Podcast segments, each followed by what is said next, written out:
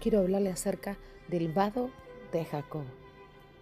En Génesis capítulo 32, desde el versículo 22 dice, se levantó aquella noche y tomó sus dos mujeres, sus dos siervas, sus once hijos y pasó el vado de Jacob.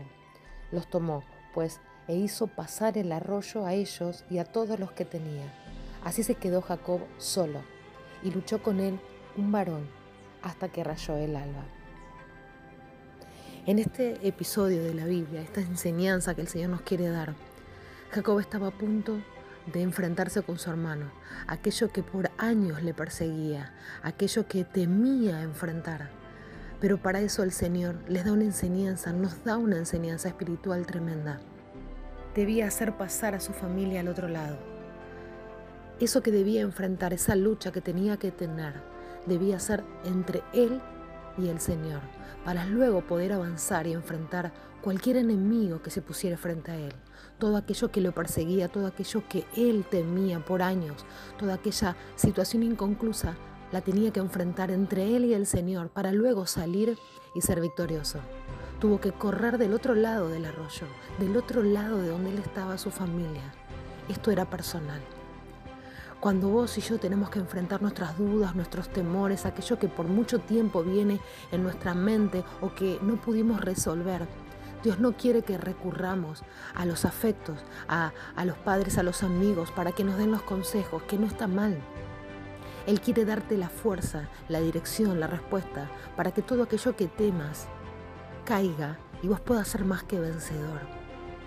Del otro lado quedaron sus parientes, sus familias, sus relaciones seguras, porque él tenía una lucha con el ángel. Dios iba a cambiar a ese hombre temeroso, aquel hombre que tenía cosas inconclusas, aquel hombre que no quería enfrentar su pasado y lo que estaba por delante. ¿Y cómo fue que lo hizo? Dejando todo atrás, a un costado a la familia, y él y el Señor cara a cara en una lucha para cambiarlo. No fue Jacob quien luchó con el ángel, fue el ángel que luchó con Jacob para cambiarlo, para que de Jacob pasar a ser Israel, porque en Israel él sería victorioso.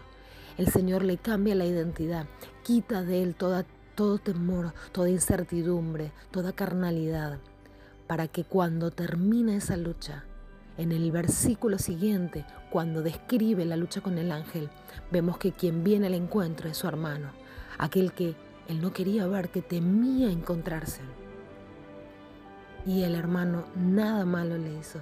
Se abrazaron, no hubo peligro. Si leemos unos versículos anteriores, vemos que antes de que Jacob luche con el ángel y sea cambiado su identidad y su esencia, y vemos que Jacob recurre a lo que él tenía o a lo que él creía para poder enfrentar a su hermano y que él no le hiciera nada. Envía que se adelantaren en el camino siervos de Él con regalos para que su hermano los reciba y con eso poder evitar el enojo de aquel. ¿Cuántas veces vos y yo quisimos enfrentar nuestros temores con nuestras formas, a nuestra manera, lleno de dudas? Y nada resultó, y no se pudo, y fracasamos. Es por eso que Dios quiso apartarlo de todo aquel que podía darle algún consejo. Lo quiso apartar, lo quiso dejar en soledad, él y el Señor, para darle las herramientas, para dotarlo de quien verdaderamente era y para lo que él había verdaderamente nacido. Él había nacido para ser Israel. Y ese, ese encuentro con el ángel lo transformó de tal forma que los siguientes versículos vemos que en Dios somos más que vencedores. Esaú se presenta ante él y nada le hace. Todo lo que él temía no le ocurrió. ¿Cuántas veces el Señor tiene que apartarnos, tiene que corrernos, tiene que correr del otro lado del río todo lo que tenemos y todo lo que somos y en quien confiamos para verlo cara a cara? Y en ese cara a cara con Dios, en ese peniel como Jacob, ser transformados y ver que todo aquello que tememos no es real. Pasa todo del otro lado. Permítete tener un encuentro con Dios. Vas a que nunca más serás el mismo. Después de esa lucha con el ángel, Jacob dijo, fue liberada mi alma. Dios quiere librarnos de todo engaño, de toda prisión, de toda persecución, pero es cara a cara, vos a solas con el Eterno, y ya nunca serás Jacob.